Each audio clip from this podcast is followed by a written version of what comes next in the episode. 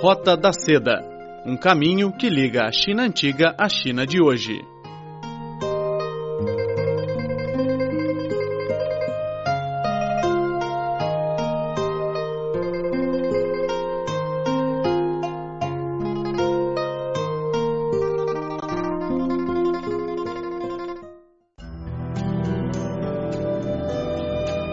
Olá, caro amigo. Seja muito bem-vindo à Roda da Seda. Sou a Silvia Jin.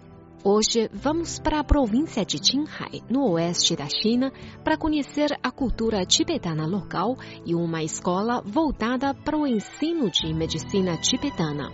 Vamos primeiro ao distrito Machen, na prefeitura autônoma tibetana de Golot, na província de Qinghai.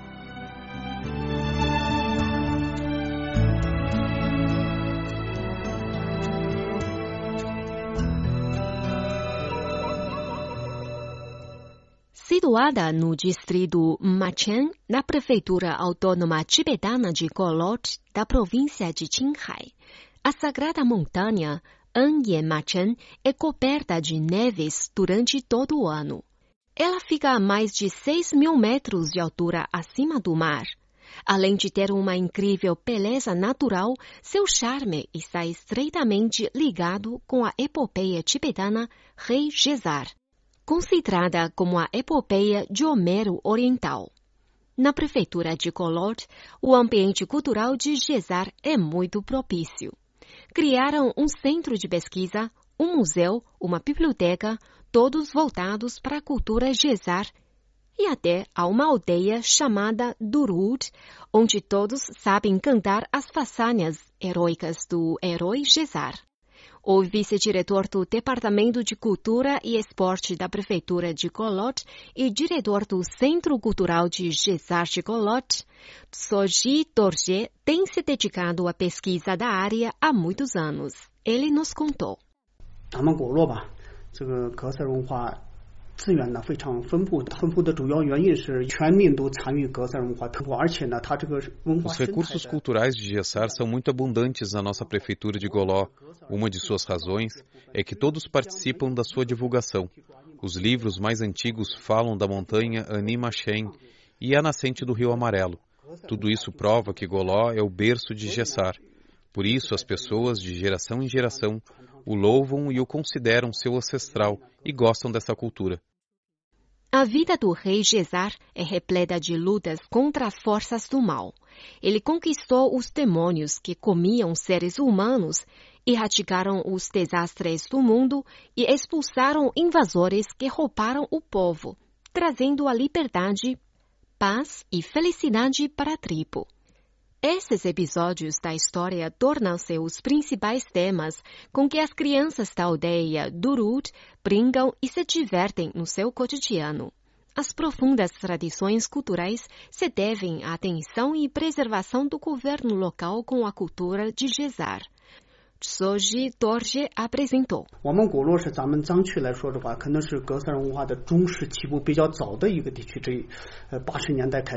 Goló é uma das regiões onde a cultura de Gessar recebe desde sempre a importância do governo. Nos anos 80, foi criado o Escritório de Resgate da Cultura Gessar, o atual Centro Cultural de Gessar. Formamos muitos artistas que trabalham com esse folclore. Nesse momento, há cerca de 200 artistas, dos quais são sucessores da cultura de Gessar do Tibete. O escritor tibetano Guru Jamdam é um dos 200 artistas formados pelo Centro Cultural de Gesar. Desde os 18 anos, ele começou a escrever história de Gesar e já publicou mais de 30 livros relacionados ao tema. Ao tornar-se sucessor do patrimônio imaterial e cultural do Estado, ele concentra mais energia e recursos para a criação e divulgação da cultura. Ele disse wā dā dēnā nā tātā gā rāngā lāmā tā jā tīpa mā tāmbō Assim que me pediram para escrever, pude escrever sempre. Agora o Estado me dá subsídio para lançar meus livros. Além de escrever, sempre vou às escolas para contar às crianças a história de Gessar. Além de ler e ouvir histórias folclóricas, as crianças da escola do distrito Machen da prefeitura de Kolot ainda sabem mostrar a cultura através de canto e dança. Em 2016, o coro infantil formado por 32 crianças tibetanas levou as histórias do rei Gesar ao Palácio do Povo em Beijing.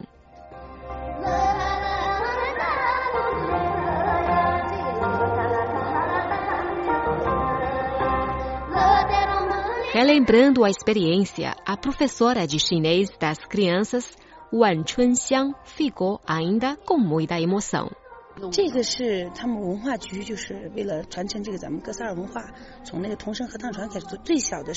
Deste coro, o participante mais velho tinha 11 anos e o mais novo 8 anos. Queremos que eles nutram a cultura de gestar desde pequenos. Epopeia tibetana, o rei Gesar também é uma vívida testemunha de intercâmbios entre as diferentes nações. A obra ainda é difundida na Mongólia, Rússia, Índia, Paquistão, Nepal e Butão.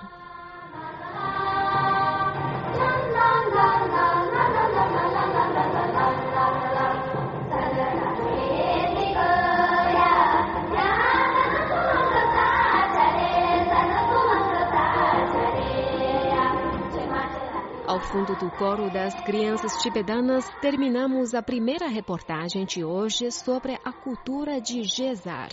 Agora continuamos nosso passeio na Prefeitura Autônoma Tibetana de Kolot e vamos conhecer uma escola de medicina tibetana que ajuda crianças pobres a dar asas a seus sonhos. Na Prefeitura Autônoma Tibetana de Golot, do interior da província de Qinghai, dedo do mundo, há uma escola privada profissionalizante de medicina tibetana, cujo nome é Snowland Darji Benevolence Tibetana Medical School. É a primeira instituição particular da Prefeitura de Golot e a primeira do país que atoda o sistema de gratuidade no ensino de medicina tibetana.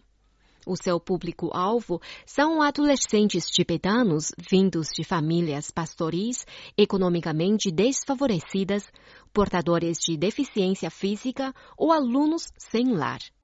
Graças às políticas de apoio a estudo a nível local e estatal, milhares de adolescentes tibetanos têm acesso a aprendizado gratuito de conhecimento sobre a medicina tibetana. A Escola de Medicina Tibetana Snowland Darji fica ao pé da montanha Anyen Machen, a 3.700 metros de altura acima do nível do mar. Em 2002, o médico tibetano Ze Zhenda Rijie criou essa escola com o objetivo de ensinar técnicas medicinais, ajudar a aliviar a pobreza e curar doenças na população pastori. Os alunos do primeiro e segundo ano têm direito a um subsídio anual de 4.700 yuans, enquanto os do terceiro ano recebem 3.500 yuans por ano. Além de adquirir conhecimentos de medicina tibetana, os alunos ainda têm aulas de chinês tibetano, matemática e inglês.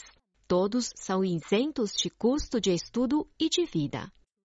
Guan Quejia, aluno tibetano do segundo ano da escola, vem da prefeitura de Hainan, na província de Qinghai.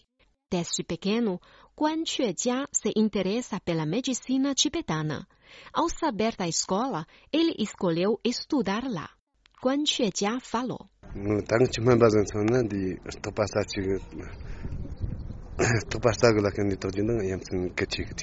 Na escola recebemos ajuda de todos os professores. Se os colegas tivessem problemas de casa ou ficassem doentes, os professores prestariam ajuda. Eles são exigentes com nossos estudos, mas são atenciosos com a nossa vida. Estou muito feliz com a minha vida por aqui. Jia Yang Jiasuo tornou-se um dos 17 professores da escola em 2011. Ele ensina a enciclopédia tibetana quatro clássicos medicinais, a distinção de materiais medicinais e leva até os alunos para coletar ervas medicinais na montanha. Ele contou em tibetano.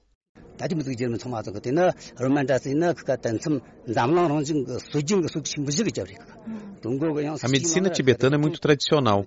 Hoje há cada vez mais pessoas que vão atrás dela. O apoio do Estado é grande. Na nossa escola, todos os alunos têm de estudar sistematicamente a farmacologia e a patologia para se tornar médicos tibetanos. Ao longo dos 15 anos desde sua criação, mais de 1.400 alunos estudaram na escola e a empregabilidade tem mantido a taxa de 100%.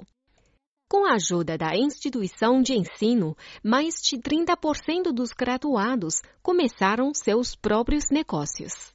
Sua Nansuo tem 30 anos e se formou da escola em 2008. Agora, ela é farmacêutica dos serviços clínicos da escola. Falando da sua experiência, ela comentou. 现在我在我们门诊最主要担任就是药剂。 Agora sou uma farmacêutica na clínica. O reitor atende e prescreve para pacientes e eu fecho contas. Dou o remédio e explico como tomá-lo. Meu salário mensal é de 2.600 yuans. Fico com uma parte e o resto mando para casa. A minha família concorda que estou no caminho certo. Para o diretor do Departamento de Educação da Prefeitura de Golot, Ang Pao, a escola aliviou a carência de serviços médicos e de remédios dos pastores em determinado grau, preenchendo a lacuna das forças medicinais em unidades de base. Ela acende a luz e dá asas aos sonhos de crianças das famílias tibetanas pobres 这个教育上的投资力度是最大的，就是说，一个孩子出来，走出山区，进入学校。Uma criança pode sair da montanha, entrar na escola e tornar-se uma pessoa educada e informada, com boa visão. Poderá ajudar sua família a sair da montanha e integrar-se no desenvolvimento do grande mercado. Acho que a essência do alívio da pobreza está na educação. Se formarmos bem a próxima geração, o desenvolvimento da região tibetana embarcará no trilho de harmonia e desenvolvimento civilizado, rumo à sociedade modestamente confortável ao lado das outras etnias.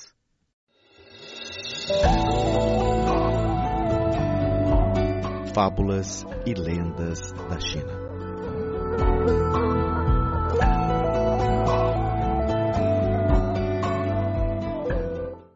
Menino suspeito de roubar o machado. Era uma vez um camponês que foi cortar lenha na montanha. Quando terminou o trabalho, esqueceu seu machado e voltou para casa carregando apenas a lenha. Só se lembrou da sua ferramenta alguns dias depois, quando precisava usá-la, mas não conseguiu encontrar o machado em lugar nenhum. Lembro-me claramente que deixei o machado em casa e por que não acho? Chateado, o homem pensou: O machado não tem asas, por isso não pode sair voando. Então é certo que foi roubado por alguém. Ele pensou. Deve ter sido o filho do meu vizinho, suspeitou o homem. Como ele não tinha provas, não podia acusá-lo. Por isso, o camponês decidiu observar secretamente o menino. No mesmo dia, ele descobriu que o menino andava timidamente, como se tivesse roubado seu machado. Outro dia, percebeu que o filho do vizinho esquivava o olhar, parecendo que tinha roubado seu machado.